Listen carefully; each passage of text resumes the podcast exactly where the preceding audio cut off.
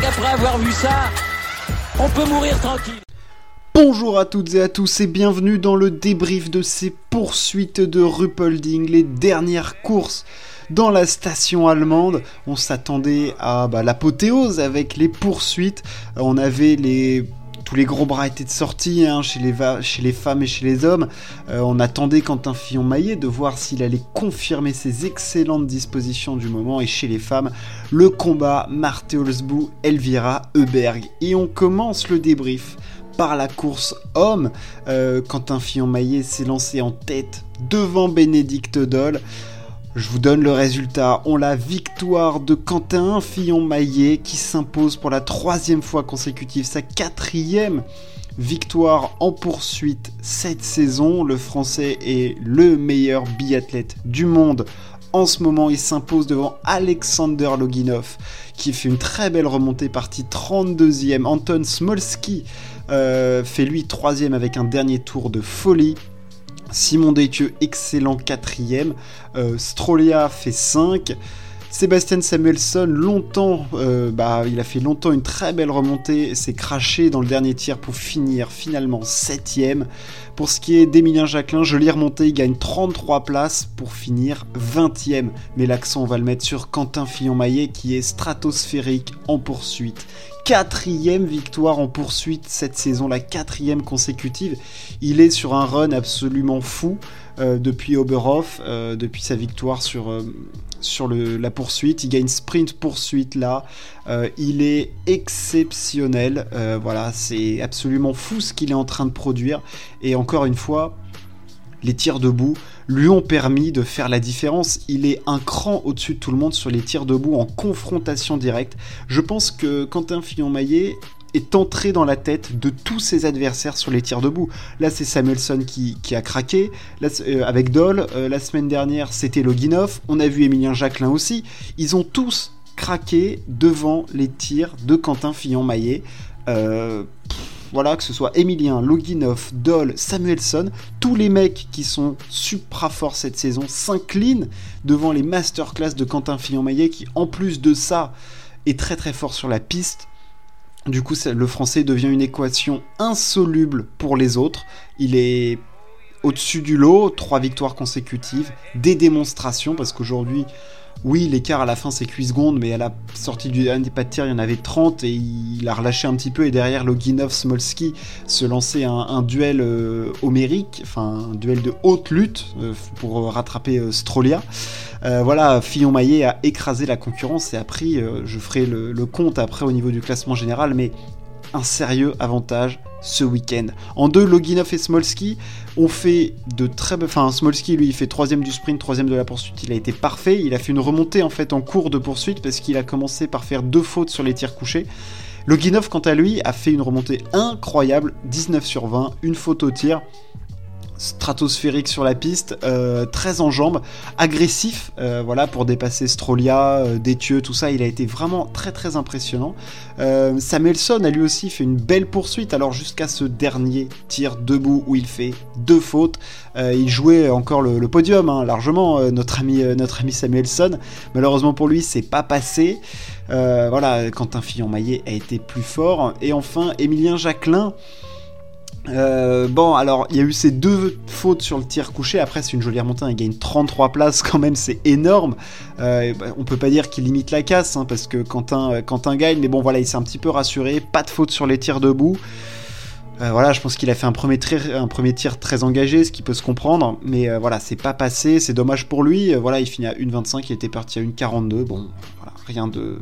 C'est pas folichon, quoi. C'est pas le week-end est clairement mauvais pour, euh, pour Emilien. Et c'est sûr qu'en contraste de Quentin, qui euh, vraiment tout semble être en place, il semble être en maîtrise. C'est-à-dire que voilà, t'as l'impression de voir un mec qui est vraiment en maîtrise de tout ce qu'il fait, au tir, couché, debout. Quand il fait une faute, il panique jamais, il est sûr de lui. Quand il était derrière Bénédicte Doll, il se posait pas de questions, il était à fond pour le rattraper, voilà, il se disait pas je vais rester à 10 secondes, non, non, non, non, le but c'est de rentrer dans les skis parce que je sais qu'au tir, je leur mets la pression parce que je suis plus fort qu'eux, il engage ses tirs et il les a fait craquer, il a fait craquer Doll, il a fait craquer Samuelson, il entre dans la tête de ses adversaires et c'est je pense qui est le plus impressionnant. Je trouve que il fait des masterclass sur les tirs debout et c'est absolument sensationnel ce qu'il est capable de produire.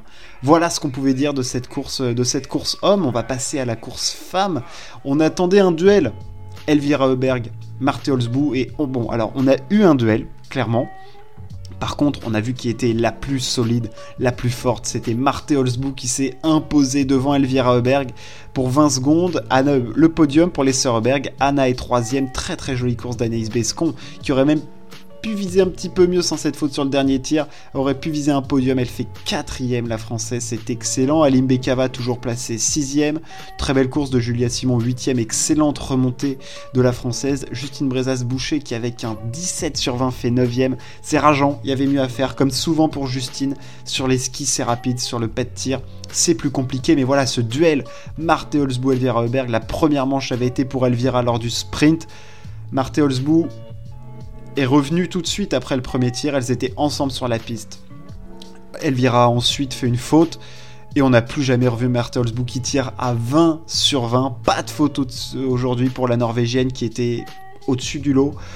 Plus, plus forte, voilà, elle est un cran au-dessus. Euh, même quand on pense qu'Elvira Heuberg peut revenir un petit peu. Elle remet tout de suite un coup de, collier et voilà, elle fait mal cette victoire. C'est une très belle victoire de Marthe Blue. C'est vraiment une démonstration quoi. 20 sur 20. Euh, d'abord, elle revient dans les skis. Après, au tir, elle la met à l'amende et elle la termine ensuite. Rien à dire. Rien à dire pour Marthe Holzbou. Euh, derrière, Elvira Heuberg, elle fait une bonne course. Hein. Elle a été sage sur les tirs debout, très forte, euh, parce que ça a été un petit peu plus compliqué sur les, sur les couchers. Elle était en confrontation avec sa sœur euh, Anna Heuberg qui a, qui a craqué. Confirmant ce que je pense un petit peu, je pense que Elvira mentalement est plus, plus prête que, que Anna en fait. Je pense que elle est, elle est, peut-être tout simplement plus forte, quoi. C'est ça, bah, c'est peut-être ça qu'on est en train de voir. Hein. C'est comme bah, Johannes Beu, il est meilleur que son frère Tarier, quoi tu peux pas là il y a des choses que tu peux que tu peux pas euh, tu peux pas contrecarrer quoi. Elle est plus forte elle est plus forte. Sur les skis elle est elle est impressionnante mais on ne pouvait rien faire face à Marthe Holzbo aujourd'hui. Rien.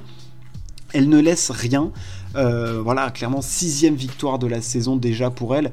Euh, voilà son mano à mano avec Elvira Heuberg continue. Je pense qu'on n'a pas près de les voir gagner des courses et on va les voir toutes les deux c'est sûr aux Jeux Olympiques. J'espère qu'on aura de gros duels entre les deux parce que clairement, ce sont les deux meilleurs biathlètes de début de saison.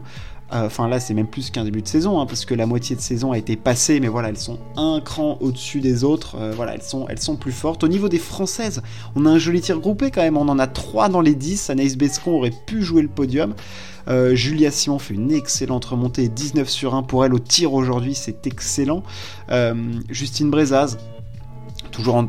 C'est pas demi-teinte, mais c'est la frustration, quoi. Tu pars cinquième, tu finis neuvième avec trois fautes, comme Lisa Teresa Hauser. Putain, il y avait... Ouais, il y avait quelque chose à chercher, là. Il y avait quelque chose.